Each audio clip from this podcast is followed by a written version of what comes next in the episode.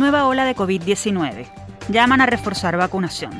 Las autoridades confirmaron la circulación en Venezuela de una nueva subvariante del coronavirus, altamente contagiosa. Conversaremos con el presidente de la Sociedad Venezolana de Infectología, Manuel Figuera, sobre las acciones a tomar para detener el incremento de casos que se registra en el país. Jornadas de desarrollo infantil para atender a niños con dificultades de aprendizaje. La UCAP realizará encuentro en el que ofrecerá a familias de sectores populares de Caracas diagnóstico y orientación sobre problemas cognitivos y de aprendizaje de niños en edad escolar de la mano de psicólogos, neuropediatras, psicopedagogos y docentes. Les traemos todos los detalles. Un expo, 60 años y numerosos desafíos. La Universidad Nacional Experimental Politécnica Antonio José de Sucre celebra este 2022 el sexagésimo aniversario de su fundación. Su rectora Rita Áñez compartirá detalles de los planes que está adelantando la institución, considerada la Universidad Técnica del Estado venezolano, para enfrentar los obstáculos actuales y seguir cumpliendo su misión. Vacaciones en la UCAP para niños y adolescentes. La Universidad Católica Andrés Bello abrirá sus instalaciones del 15 de agosto al 10 de septiembre para que jovencitos de 11 a 14 años participen en day camps o días de campamento que combinarán entretenimiento y aprendizaje en áreas como robótica, teatro, ciencia, esports e inglés. De esta propuesta conversaremos con el vicerrector administrativo de la UCAP, Gustavo García. Estos son los temas que desarrollaremos en nuestro episodio de hoy. Les invitamos a acompañarnos durante la próxima hora en Universate, las voces de la Universidad Venezolana.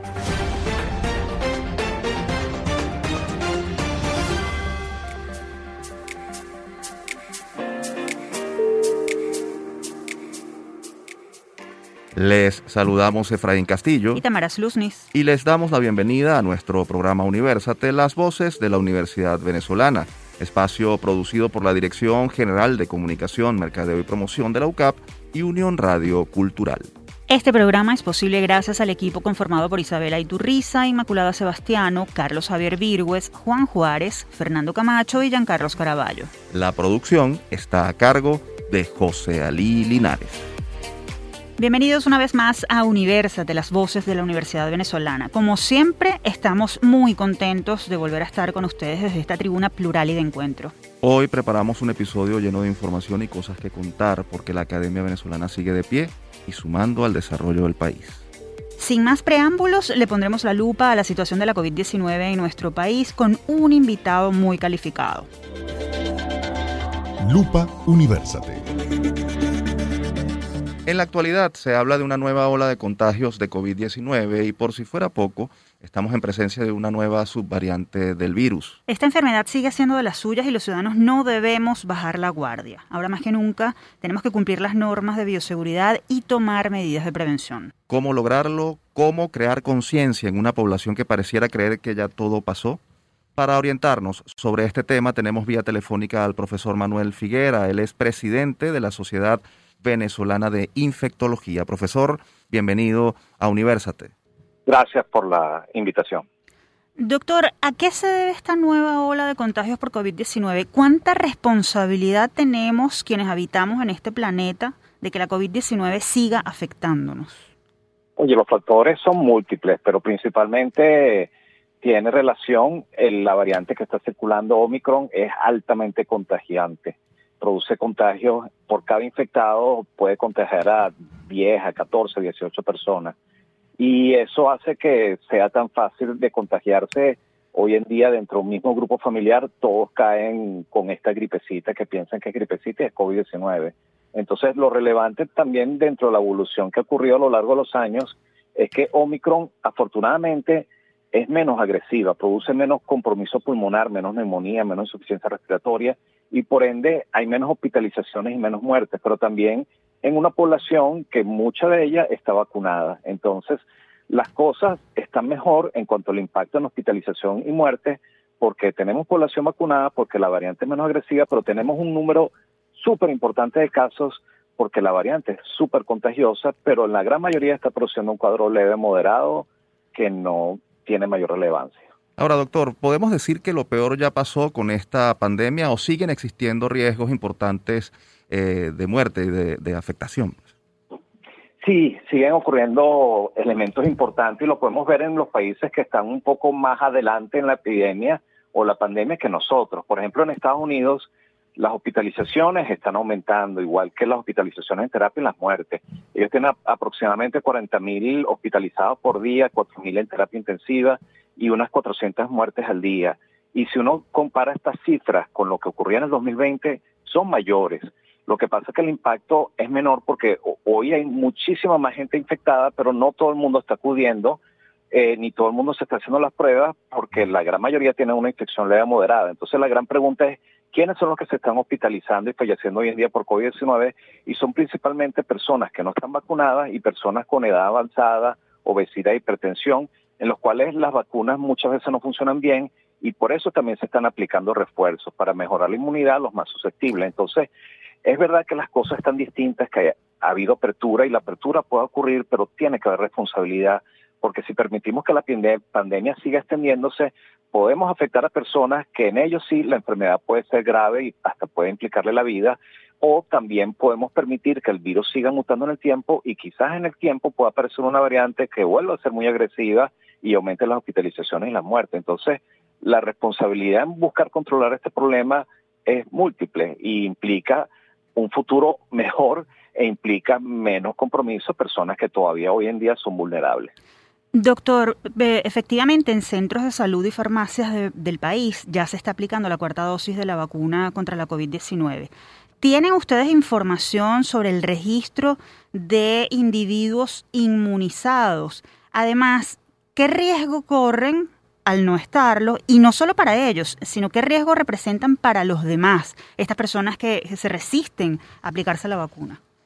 Bueno, la vacuna hoy en día entendemos que funciona en el aspecto que evita la progresión de enfermedad a una infección severa, crítica, que requiere hospitalización o que puede implicar eh, hospitalización, eh, eventualmente complicaciones y muertes. Los no vacunados se están exponiendo a que puedan tener una infección severa y complicarse. Los que están vacunados hoy en día pueden infectarse, pero cuando se infectan tienen una infección leve, moderada, que dura menos tiempo y contagian en menos tiempo. Entonces, desde el punto de vista epidemiológico y de raciocinio común y desde el punto de vista individual y comunitario, lo mejor es vacunarse. El no estar vacunado permite que eventualmente la infección sea más severa para la persona, pueda implicar gastos, probablemente no implique la vida porque Omicron hoy en día es menos agresivo, pero puede venir variantes que puedan ser peores, entonces el no estar vacunado es un error y mucha gente no se vacuna porque tiene miedo a algo que son más creencias o ideas infundadas por personas antivacunas, anticiencias, y no tanto por lo que dice la ciencia. La ciencia ha demostrado que las vacunas son seguras y que definitivamente es mejor estar vacunados. Y con respecto a la información en Venezuela no la disponemos, es deber de las autoridades nacionales decir lo que se está haciendo en vacunación y no lo hacen lamentablemente y a diferencia de otros países en cualquier plataforma se sabe cuánta gente está vacunado, con cuántas dosis, que, en qué grupos de edad y dónde lo están haciendo. Tenemos, en tenemos esa información. Tenemos en línea telefónica al doctor Manuel Figuera, presidente de la Sociedad Venezolana de Infectología. Doctor, la Sociedad Venezolana de Infectología ha llamado precisamente a aplicarse la dosis de refuerzo, la cuarta dosis o la tercera, en el caso de quienes no la hayan eh, aplicado. ¿Este llamado es para todos o para alguna población específica? ¿Cuál debe ser el esquema de aplicación de la cuarta dosis? Oye, lo que estamos recomendando es que todos deberían tener una tercera dosis desde los tres a para arriba eh, con las vacunas que tenemos disponibles y la cuarta dosis deberíamos dársela a las personas que tengan prioridad. La cuarta dosis debería colocarse cuatro meses después de la tercera dosis o más, dependiendo si tiene más tiempo, y sobre todo en los mayores de 50 años, en el Estado establecen a los mayores de 60 años como de alta prioridad, a las personas inmunosuprimidas o que tienen las defensas bajas por distintas razones, y también incluye a los profesionales de salud. Pero al final sabemos que esta cuarta dosis no es para todos, es para los más vulnerables. Los que tengan tres dosis hoy en día están bien protegidos para lo que está ocurriendo ahorita. ¿Qué va a pasar en el futuro? Si vamos a necesitar cuarta dosis todo el mundo, quinta o sexta dosis, no lo sabemos.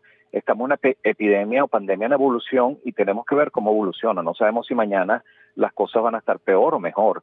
Y dependiendo de esa variabilidad y dependiendo de lo que digan los estudios que se están haciendo a lo largo del tiempo, variarán lo que se haga en el futuro. Pero en el presente tenemos que seguir usando mascarillas en espacios cerrados, en sitios de salón de clase, en transporte público, en el cine, en conciertos, donde haya grandes aglomeraciones. al aire libre, si estamos solos o distanciados de otras personas, pudiéramos estar sin mascarilla. Y si tienes síntomas respiratorios, lo más probable es dolor de garganta, moqueadera, lo más probable es que sea COVID-19 y evite contacto con otras personas. Sea responsable, use mascarilla para evitar contagio con otras personas. Y si puede quedarse aislado en su casa, quédese aislado y evite contacto con adultos mayores o personas vulnerables. Doctor, no le pedimos que mm, eh, eh, predecir el futuro, pero ¿hasta qué punto podría seguir evolucionando esta enfermedad? ¿Por cuánto tiempo más podríamos tenerla entre nosotros? Bueno, podemos extrapolar lo que ha pasado con otras pandemias. En el 2009 tuvimos la pandemia de gripe porcina, que fue la influenza H1N1, y la influenza A H1N1 sigue produciendo casos, casos de manera predominante hoy en día de influenza, o sea, es la causa viral más frecuente de gripe e influenza, pero no tiene la, el impacto que tuvo en el 2009. Tenemos personas vacunadas, personas inmunizadas, y lo más probable es que con COVID-19 suceda lo mismo. Lo que preocupa es que al ser tan contagioso se puede contagiar muchas personas, en la medida que ocurran más contagios, es una cuestión matemática que el virus va a tener a, mutar, a cambiar y puede aparecer una variante o un mutante que pueda tener nuevamente agresividad como ocurrió con el Delta.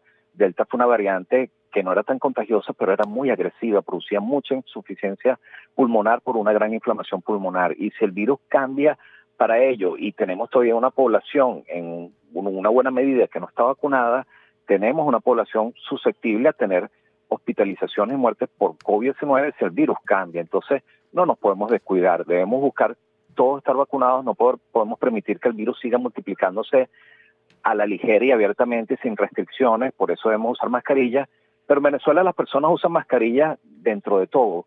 Preocupa en otros países como en Estados Unidos, en Canadá, en Europa, que en pleno verano nadie está usando mascarilla. Mm. Y eso es un grave problema porque al final es donde el virus está modificándose, igual que en la India. La India está apareciendo una variante que es BA2.75, que pudiera ser aún más contagiosa o pudiera traer problemas, no lo sabemos. Pero también el manejo informativo a veces asusta a las personas, las personas están cansadas de tanta información y quizás lo que debemos orientar en lo más básico oye, vacúnate y usa mascarilla. Eh, y si estás así, vas a estar mejor protegido. Es como hablar de la inseguridad y uno decir, oye, me preocupa la inseguridad, pero tú pones una reja en tu casa, pones cámaras de seguridad, busca mejorar tu seguridad en la casa. Bueno, es lo mismo. Busca mejorar tu seguridad desde el punto de vista individual, personal, de salud y, bueno, vas a estar más tranquilo. Doctor Figuera, gracias por la información que le ha ofrecido a nuestros oyentes sobre este tema que sigue tan presente entre nosotros. Gracias. Conversábamos con Manuel Figuera, presidente de la Sociedad Venezolana de Infectología. Por cierto, para conocer cualquier recomendación calificada y confiable sobre este y otros temas de salud, pueden seguir la cuenta arroba sbpequeña infectología en Twitter. Sabemos que estamos en tiempos difíciles por eso te traemos las píldoras de autocuidado, unos micros elaborados y narrados por especialistas de la Unidad de Psicología Padre Luisa Sagra de LUCAP, con el objetivo de brindarte información actualizada sobre formas de potenciar tu bienestar y hacer frente a las dificultades. Cuando hablamos de acoso escolar, nos preguntamos, ¿qué se puede hacer para enfrentarlo? Primero que nada, proteger a la víctima ofrecerle el apoyo emocional y la orientación psicológica que necesita. Debe sentir que es escuchado, comprendido y que tiene quien lo ayude. Evite decirle que se defienda de la misma manera en la que fue agredido, porque con eso se empeora la situación. Más bien explique cómo actuar frente a situaciones de acoso y diferenciar entre delatar y pedir ayuda. Es importante dirigir la intervención psicológica tanto a la víctima como al acosador. Padres y maestros deben actuar en equipo para enfrentar la situación. Tome en cuenta que para castigar a un niño no necesita humillar, poner sobrenombres o golpear. Hacer esto le enseña que está bien usar la violencia, promoviendo así el acoso. Cuando se dirija a su hijo o alumno, evite usar etiquetas de manera despectiva o destacar frente a los otros sus problemas, porque con esto, además de generarle un daño, le enseña que está bien burlarse de los demás. El niño aprende a respetar si es respetado. Como docente, cree espacios para conversar con sus estudiantes sobre este tema. Además, incluye actividades que promuevan la integración grupal, la resolución de problemas interpersonales y el desarrollo de la empatía. Mantente atento a nuestras próximas píldoras de autocuidado y si necesitas ayuda o alguna orientación, estamos a tu orden en la unidad de psicología Padre Luisa Sagra de LUCAP. Nos puedes contactar a través de upla.clinica.gmail.com. Te esperamos en una próxima píldora. Continuamos con más de Universate, las voces de la Universidad Venezolana. Les recordamos que pueden encontrarnos como arroba Universate Radio en Twitter, Facebook e Instagram. También pueden seguir la transmisión en vivo en www.mundour.com. Para ello solo deben buscar la pestaña Radio en vivo y darle clic a Unión Radio 90.3. Ahora cambiamos radicalmente de tema. Es hora de presentarles una novedosa propuesta vacacional que trae la UCAB para niños y adolescentes. ¿Quieren saber más? Quédense con nosotros. En la agenda. La Universidad Católica Andrés Bello UCAP está organizando una serie de day camps o días de aprendizaje y entretenimiento en su campus Montalbán, en los cuales podrán participar chamos de entre 11 y 14 años de edad. Los días de campamento que se estarán realizando entre el 15 de agosto y el 10 de septiembre permitirán a niños y adolescentes que se inscriban participar en actividades lúdicas sobre temas como robótica, deportes electrónicos, impresión 3D, inglés, ciencia y teatro, todo de manera práctica y entretenida. Para hablarnos sobre las características y beneficios de esta propuesta, vamos a hacer contacto telefónico con el profesor Gustavo García. Él es secretario de Extensión Académica y Vinculación con las Organizaciones de la UCAP, además de vicerrector administrativo de esta institución. Bienvenido nuevamente a Universate, profesor García. Gracias, Efraín y Tamara. Para mí un gusto estar aquí nuevamente. Profesor García, ¿de qué tratan los day camps para niños y adolescentes? ¿Qué trae la UCAB durante estas vacaciones y por qué pensaron en este grupo etario? Mira, yo creo que el, las universidades eh, hoy, eh, particularmente en el contexto venezolano, necesitamos voltearnos eh, y tratar de, agregar valor en, los procesos formativos, de hecho, previos al universitario. Y creo que eso las universidades tienen que hacerlo de diferente manera. Creo que hay que que, unir lazos, estrechar los lazos con, con, los colegios, los colegios de, los cuales provienen nuestros estudiantes, para, para hacer mejoras académicas que nos ayuden a todos, pero también con, con ánimos de contribuir al, al desarrollo, al fortalecimiento de competencias eh, complementarias que, que son muy importantes en el proceso formativo. Aquí lo que está ocurriendo es que la universidad reconoce la importancia de diversificar su oferta eh, y dirigir eh, eh, una, una, una oferta que esté efectivamente creada para estos segmentos de, de jóvenes, de adolescentes, previo a su ingreso a la universidad. ¿En qué consistirán las actividades que se desarrollarán? Es decir, ¿cómo han sido pensados los day camps en el campus de la, de la UCAB y, y en qué se diferenciarán, por ejemplo, de un plan vacacional tradicional? Bueno, pues los Day Camp, que es una, una oferta de plan vacacional que tiene su origen en una universidad, tiene una, una arista, una, un objetivo principalmente formativo. Si tú ves la, la agenda de las actividades que están preparadas, eh, cuando hablamos de la posibilidad de, de sumergir a los niños en, en, temas de, de, impresión 3D o de robótica eh, o dentro de los temas artísticos al tema de teatro o incluso deportivo en el marco de los deportes digitales, lo que vemos al final es que efectivamente la, la experiencia, además de lúdica, como decía Tamara, sea fundamentalmente formativa. Y yo creo que eso es una, una distinción con cualquier otra selección de algún otro plan vacacional que no tenga su origen en una universidad, desde luego. Profesor, hay un tema que les preocupa mucho a los padres y tiene que ver con la seguridad. La UCAP tiene un campus grande, eh, los espacios son abiertos. Eh, ¿qué, ¿Qué seguridad precisamente le ofrece la universidad a los padres y a los niños? ¿Qué confianza pueden tener los padres en dejar a sus niños allí?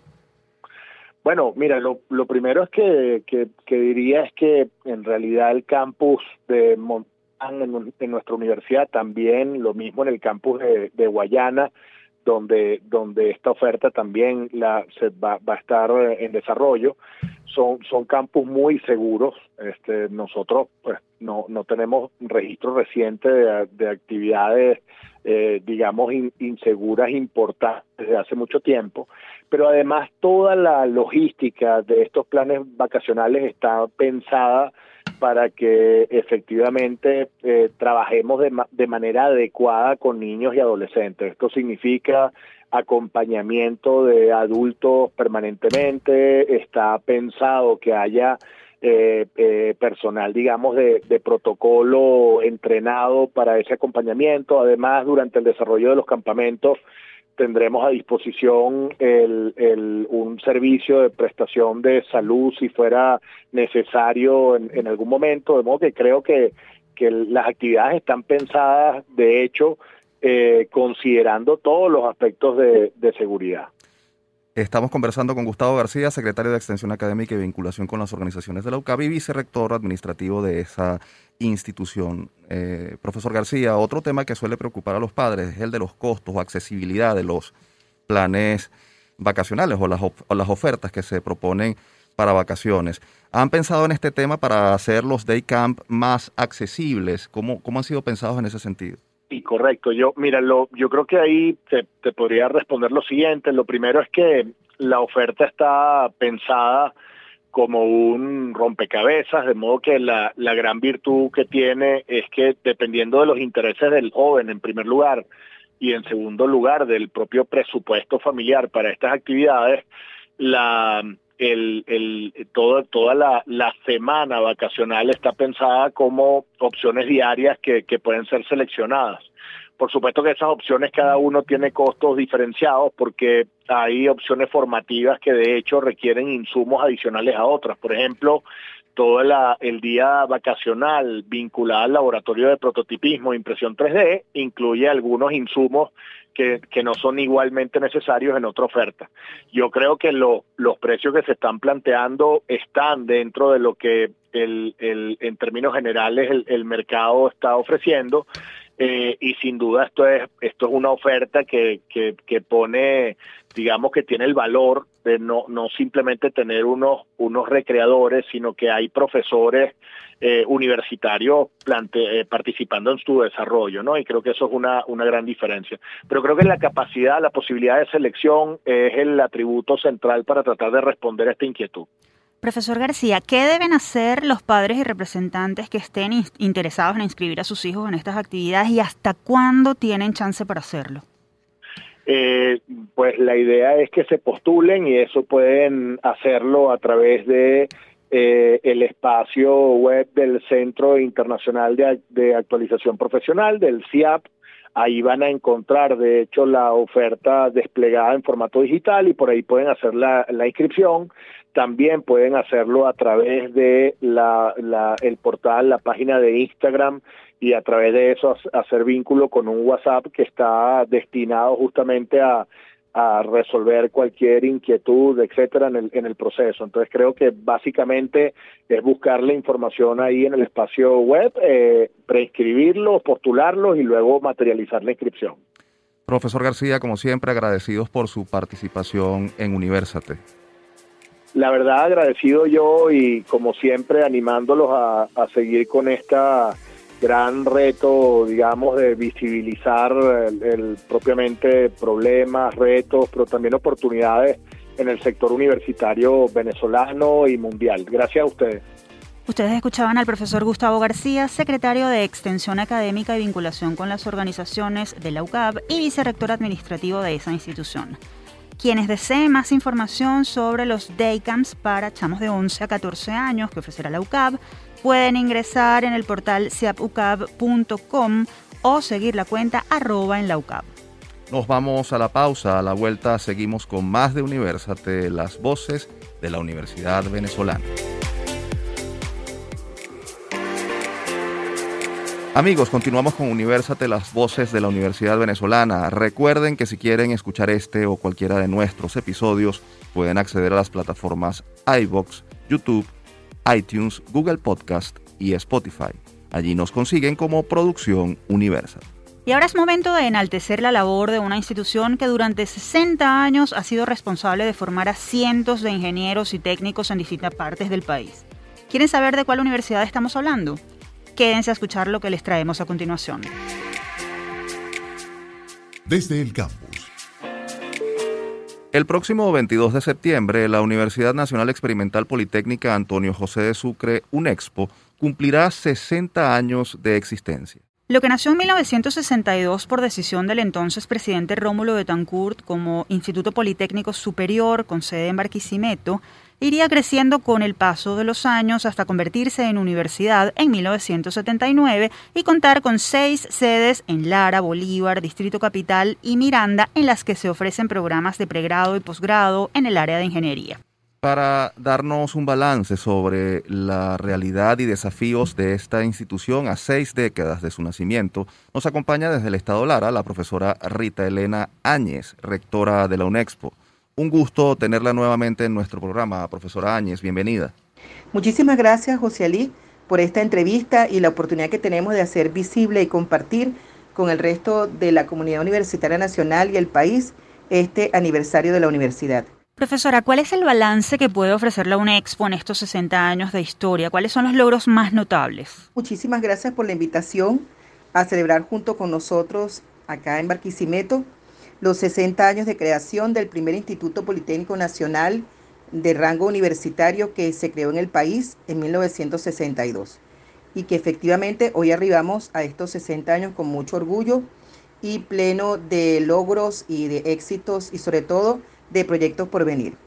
Sobre el balance que podemos ofrecer de nuestra querida universidad, la Universidad Nacional Experimental Politécnica Antonio José de Sucre, cuyo epónimo pues es un ejemplo de luchas permanentes, en este caso por la independencia del país. Es precisamente eso, ha sido 60 años de lucha, primero por lograr el estatus legal de universidad, cuando comenzamos como Instituto Politécnico Nacional Superior en el estado Lara, hasta lograr ese rango universitario en 1979, consolidado después de 1991, y haber eh, no solamente cuadruplicado nuestra em, oferta inicial de pregrado, sino también haber multiplicado y creado los estudios avanzados, los estudios de posgrado en la universidad y todas aquellas nuevas carreras que nos fueron dando, sobre todo a lo largo de los últimos 30 años, el desarrollo económico y social y productivo del país. Así que el balance es muy grande en lo académico, en lo legal e institucional, pero sobre todo, un poco para cerrar este primer balance, en, en el logro de nuestra autonomía administrativa para poder tener democracia interna, participación, pero sobre todo expansión y libertad de pensamiento. Rectora, en 60 años han pasado muchas cosas en Venezuela. Por ejemplo, hemos visto el auge y caída de la industria petrolera nacional y el crecimiento y retroceso del mercado industrial. ¿Cómo ha afectado eso a la UNEXPO, tomando en cuenta que son dos sectores a los que siempre ha servido esta universidad? Sí, es indudable que la afectación del sector productivo nacional y específicamente de la primera industria nacional, como la industria petrolera, también la industria siderúrgica en el sur de Venezuela, en el estado Bolívar, y, otros, y otra desaparición de múltiples empresas, tanto privadas como públicas, ha afectado el área de formación de talento humano. Pero también ha constituido un reto para mirar hacia otras nuevas áreas en el cual la UNEXPO desde los años 90, pero sobre todo en el presente siglo, se dio cuenta que eran necesarias para eh, la presencia no solamente del, del talento humano de la ingeniería venezolana, sino también del desarrollo de los eh, profesionales que a futuro se iban a conseguir con un mercado tal vez decaído en cuanto a la oferta de empleos pero sobre todo en cuanto a la posibilidad remunerativa de que ellos permanecieran en el país como profesionales de la ingeniería. Entonces creamos carreras como mecatrónica, electromecánica, eh, ingeniería rural, que fueron yendo hacia otros sectores productivos no convencionales para poder efectivamente dar respuesta a estas nuevas demandas de talento humano en el país. Y creo que eso ha sido lo que ha podido compensar ese decaimiento de la industria petrolera que todavía aún así sigue demandando profesionales altamente capacitados. La pandemia ha significado importantes cambios, sobre todo en la incorporación de la formación híbrida, virtual y presencial. Dos años después de la llegada de la COVID-19, ¿cómo se está enfrentando esto desde la UNEXPO, tomando en cuenta que las carreras que imparte suponen un alto contenido práctico? La pandemia significó un avance para la universidad independientemente de lo que se pueda decir a nivel social y por, supuesto a nivel de salud pública. ¿Por qué un avance? Porque efectivamente nos obligó a dar el salto que tanto temíamos, que era el salto de la educación presencial convencional, con algunos toques de inserción de nuevas tecnologías de información y comunicación, pero nos dio el salto a crear un campus virtual, un campus virtual en el cual alojamos todas nuestras carreras de pregrado, todas nuestras carreras de posgrado. Dimos una formación masiva a todo el talento humano docente y de apoyo eh, académico para poder trabajar en la nube, en la red, en esa gran red internacional de Internet, poder poner nuestros contenidos con metodologías novedosas, educación multimodal, uso de realidad virtual, eh, de simulación, y efectivamente nos ayudó a, entender que si bien teníamos incipientes eh, materias que tenían desarrollos tecnológicos importantes, era importante que se masificase y se crease el campus virtual UNEXPO, que ya tiene para el tercer año de consolidación y que hay que reconocer se fortaleció mucho con la pandemia. Tenemos en línea telefónica a la profesora Rita Áñez, rectora de la UNEXPO. Profesora, ¿cómo están enfrentando el tema de la crisis financiera y presupuestaria? ¿Cómo está afectando esa crisis la formación que se imparte, así como la participación docente y qué alternativas están buscando para superar los obstáculos en ese sentido? El enfrentar la crisis financiera significa también el enfrentar la crisis mm, de talento, de talento humano. Yo creo que esa es la, la verdadera crisis. El no tener al mejor talento humano que podamos contratar por un problema de sueldos y salarios y por un problema de la competencia aquí en el mercado de buenos profesionales para o dar docencia o estar en las empresas. Entonces, como hemos tenido que centrarnos en el tema de eh, atender la formación de los profesores, la retención de estos profesores, para buscar alternativas eh, distintas al sueldo normal que recibimos vía salario mensual. Eh, esto nos ha llevado entonces a buscar estos nuevos ingresos para este talento humano, estas nuevas fuentes de financiamiento y por supuesto para financiar la universidad. Y es ahí donde creo que eso ha servido como una oportunidad para buscar alianzas estratégicas, buscar también proyectos internacionales que puedan ser financiables y financiados por empresas eh, tanto públicas como privadas, pero sobre todo buscar que diversifiquemos esta fuente de ingresos para la universidad. Rectora Áñez, mucho se ha dicho sobre la necesidad de reinventar la universidad venezolana, la privada y la pública, no solo respecto a su financiamiento, sino también a su oferta académica y de extensión. ¿Qué se ha planteado la UNEXPO para reinventarse y asumir los retos que se presentan en un entorno tan cambiante como el de nuestro país? El asumir el reto de reinventarse significa el asumir el reto de cambiar las mentalidades de los que formamos parte de la comunidad universitaria. Significa reinventar nuestra forma de pensar, no tenerle miedo a los cambios, no tenerle miedo a los retos y de desarrollo de nuevos productos, de nuevas ofertas, de nuevo conocimiento, actualizarnos en otras palabras. Para poder saber hacia dónde voy, tengo que saber dónde estoy parado. Y en este momento la universidad está parada en un gran, frente a un gran reto, que es el reto de buscar no solamente reinventarse para buscar nuevas fuentes de financiamiento, también para buscar ser competitiva tanto a nivel local, regional, como a nivel nacional y por supuesto internacional. ¿Qué hemos planteado? Lo decía en una de mis respuestas anteriores. Nuevas carreras, nuevas áreas de conocimiento, eh, la transdisciplinaridad, el ingeniero, la ingeniera, el tecnólogo actual tiene que tener un desarrollo integral, no solamente desde el punto de vista técnico, sino también en la búsqueda de información, en la actualización permanente, en la multimodalidad de vías para poder trabajar. Así que nos estamos reinventando en el día a día, viendo qué está haciendo el mundo universitario internacional, viendo qué demandan las empresas a nivel internacional, buscando asociaciones estratégicas, pero lo más importante, no tenerle miedo al cambio. Profesora, a partir del 60 aniversario, ¿qué planes tienen a corto y mediano plazo para seguir siendo referencia como universidad técnica y formadora de ingenieros del país? ¿Son optimistas respecto al futuro? Como parte de la celebración de este 60 aniversario, hemos mm, reiterado y reencontrado em, el origen de toda buena institución universitaria, que está soportada sobre tres variables muy importantes. Una gestión ágil y oportuna, democrática y libre, sobre todo autónoma, unos profesores de calidad eh, y excelencia reconocidos nacional e internacionalmente, que tengan el componente de investigación asociado a su vínculo de la docencia permanente y por supuesto unos estudiantes que tengan ese espíritu y ese deseo de seguir superándose día a día para ser unos excelentes profesionales. Para fortalecer estos tres públicos distintos, a los gerentes mm, que tienen desde la alta gerencia hasta la gerencia operativa que tener incentivos, motivaciones, preparación y retos que desarrollar, pues estamos permanentemente revisando nuestros planes y desarrollo de este personal. Con los profesores seguimos en la misma tónica de seguir eh, profundizando su formación y su internacionalización otra vez, dando la oportunidad de que pueda inclusive eh, ser parte de, de plantillas docentes nacionales e internacionales para que también nos foguemos un poco en ese otro mundo de la docencia internacional virtual. Y los estudiantes, pues darle todas esas herramientas cognitivas y motivacionales para que sepan que ellos mañana van a ser profesionales del mundo y que no basta con una excelente preparación para el mundo local, sino que es importante tener una preparación para el mundo, para ese mundo globalizado y ese conocimiento internacional que tenemos que operar en cualquier parte del planeta.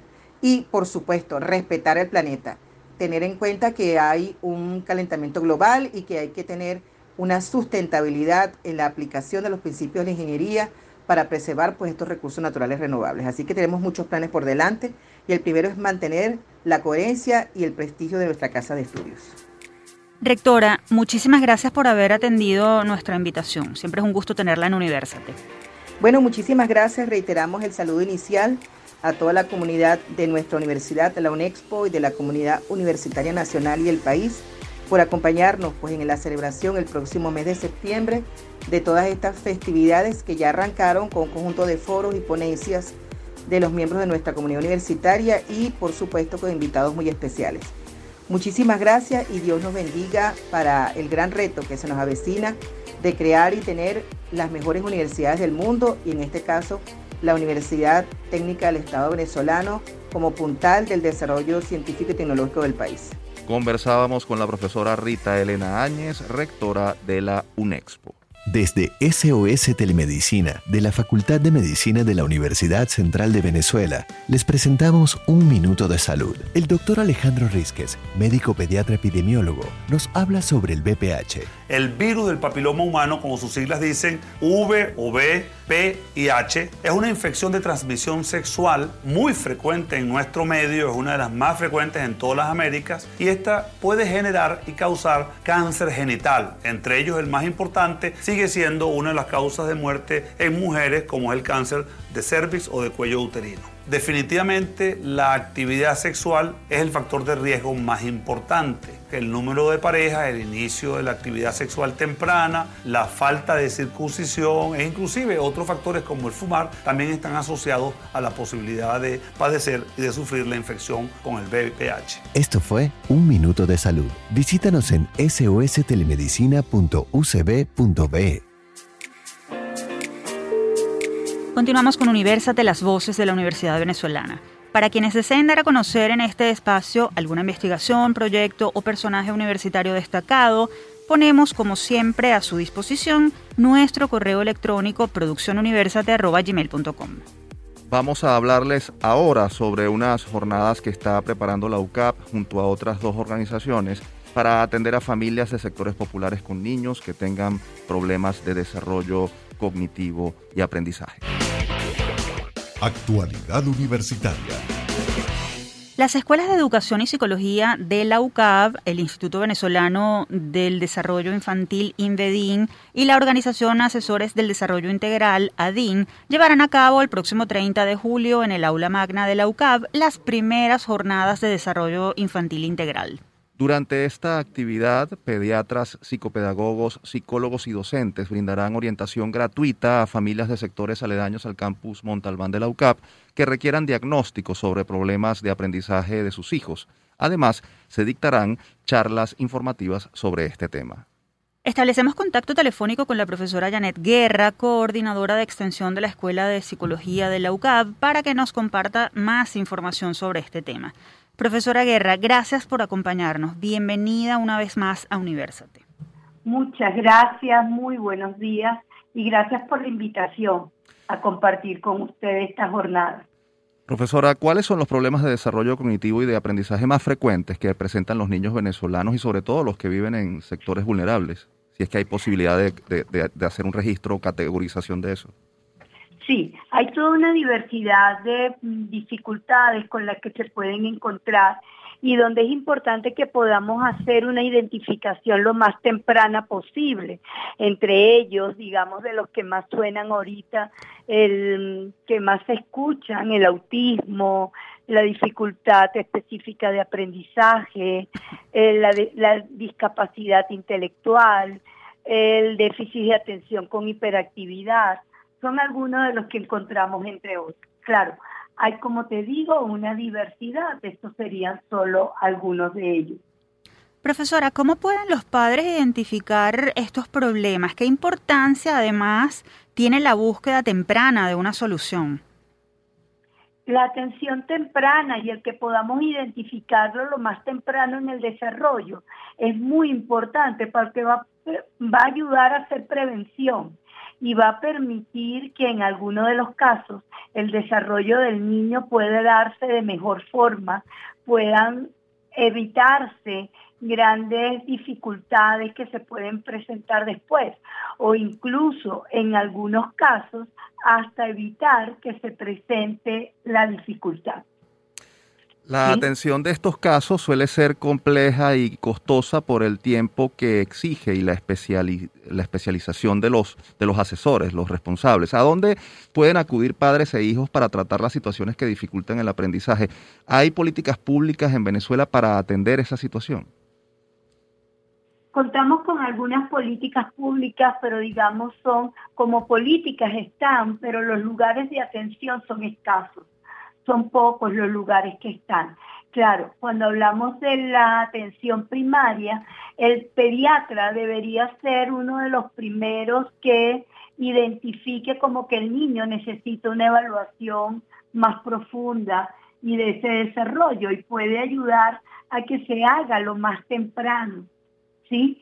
Ya cuando el bebé nace, se supone que se recibe una evaluación de un neonatólogo este neonatólogo ya hace, digamos, esa evaluación de la presencia de todo lo que son las conductas esperadas en ese momento. Y si no están presentes algunos, algunos, algunos de los signos que, de, lo que esperamos para el bebé recién nacido, pues deberían ir a recibir ayuda, comenzar allí una evaluación. Si no, otros problemas se dan es en los primeros años de vida, pero siempre vamos a encontrarnos con signos. Tenemos en línea telefónica a Janet Guerra, coordinadora de extensión de la Escuela de Psicología de la UCAB. Profesora, hablemos de las jornadas de desarrollo integral infantil que se desarrollarán el 30 de julio. ¿En qué van a consistir? ¿A cuántas familias aspiran a atender? ¿Y qué otro tipo de orientación se ofrecerá ese día? Porque entendemos que habrá charlas. Sí, ese día vamos a hacer un, apoyo muy completo. En las primeras jornadas de desarrollo infantil integral están dirigidas a atender a niños entre 4 y, entre 4 y 8 años con sus familias. La idea es que se registre el niño para recibir el despistaje, porque lo que vamos a hacer allí es un despistaje, no es una evaluación completa puesto que no daría chance, pero nos va a permitir mediante este despistaje orientar a los padres a dónde tienen que recurrir para esa evaluación más completa que pueda estar necesitando un niño en particular. Y ese día le vamos a dar orientación. Estamos, tenemos previsto atender alrededor de 100 niños. 100 niños, como te digo, entre 4 y 8 años. Estos niños y niñas estarán en el campus universitario en ese día y van a hacer, y se les va a hacer el despistaje por personal especializado, acompañados de nuestros estudiantes de último semestre. Eh, eh, profesora, ¿cómo pueden en todo caso hacer, eh, qué pueden hacer los padres o cómo pueden hacer los padres para identificar algunos eh, signos que puedan implicar eh, algún problema de, aprendizaje o, de desarrollo cognitivo? Yo sé que, el espectro es variado, pero ¿hay algunas, eh, algunos signos de los que nos pueda hablar para que los padres eh, obtengan señales de alarma. Sí, de esas señales de alerta, por ejemplo, te menciono algunas y te las voy a mencionar como en distintos momentos del desarrollo. Ese bebé que tiene dos meses, tres meses de nacido, tres meses, y que no logra todavía el sostén de cabeza.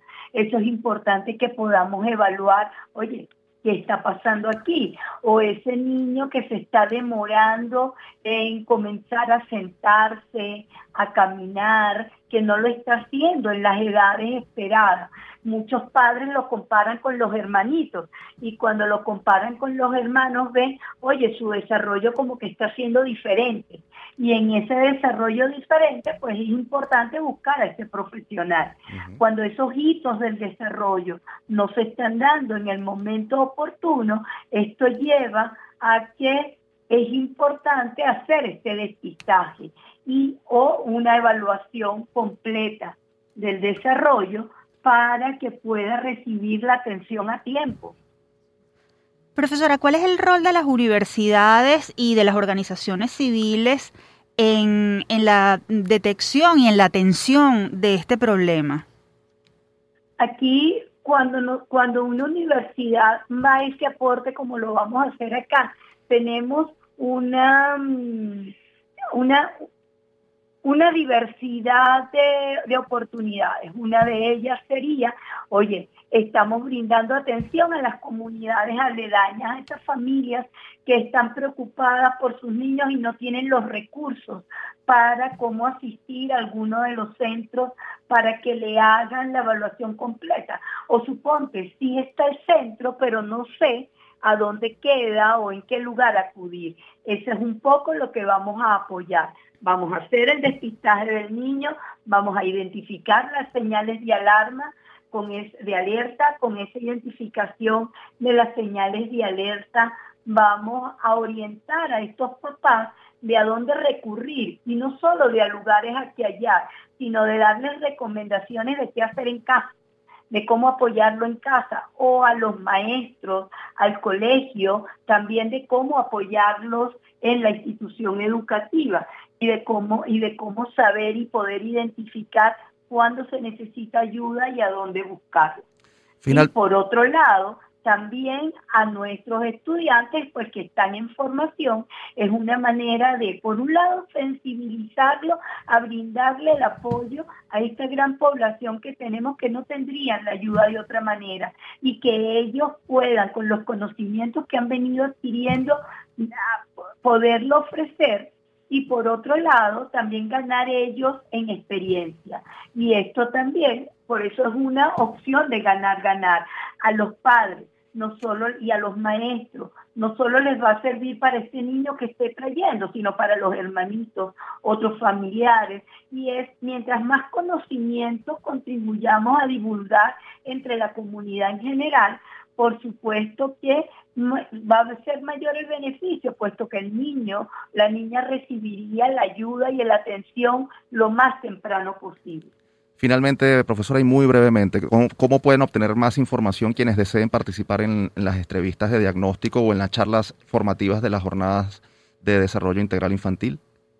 Sí, por las redes se ha estado transmitiendo información sobre las jornadas. Allí estaría el link para que el colegio o la misma familia que quiera eh, que su hijo participe, tiene que llenarnos un Google Form con información básica que necesitamos y con esa información nosotros los estaremos contactando y nos veríamos ese sábado 30 de julio para iniciar la, todo el proceso. Ese día, como te digo, además de que le vamos a estar haciendo el despistaje, los padres simultáneamente van a estar recibiendo información a través de una conferencia. Una conferencia donde se hablará de ese apoyo interdisciplinario, porque no solamente serían psicólogos, son educadores, son médicos, son terapistas ocupacionales, y allí van a aprender acerca de ese rol de cada una de esas distintas disciplinas que le brindan apoyo al niño. Profesora Guerra, muchas gracias por haber atendido la, la invitación de Universate y por haber compartido esta valiosa información con nuestra audiencia. Bueno, muchas gracias a ustedes por la invitación. Bueno, y nos veremos este sábado 30 de julio. Así es. Gracias y todo el que necesite, por favor, que busque para que participe con nosotros. Así es, estábamos conversando con la profesora Janet Guerra, coordinadora de extensión de la Escuela de Psicología de la UCAP. Si desean más información sobre cómo participar en las jornadas de desarrollo integral infantil, pueden seguir las cuentas arroba educación UCAP y arroba psicología-UCAP. Momento de despedirnos, no sin antes compartir con ustedes nuestra acostumbrada frase. La pandemia ha agravado la crisis mundial de la educación. El cierre de escuelas ha provocado importantes pérdidas de aprendizaje. En los países de ingresos bajos y medianos, 70% de los niños de 10 años son incapaces de comprender un texto escrito sencillo frente a 57% de 2019. Sin medidas de apoyo, estos jóvenes se enfrentarán a importantes dificultades para continuar su formación e incorporarse al mundo laboral. Lo advirtió Audrey Azulay, directora general de la UNESCO, durante la cumbre sobre transformación de la educación organizada por la ONU y celebrada a finales de junio en París. Ahora sí, finalizamos este episodio de Universate, las voces de la Universidad Venezolana. Les recordamos que esta fue una producción de la Dirección General de Comunicación, Mercadeo y Promoción de la UCAP y Unión Radio Cultural. Este programa fue posible gracias al equipo conformado por Isabela Iturriza, Inmaculada Sebastiano, Carlos Javier Virgües, Juan Juárez, Fernando Camacho y Giancarlos Caraballo. En la producción estuvo José Alí Linares y en la conducción, quien les habla, Efraín Castillo y Tamara Sluznis. Hasta la próxima.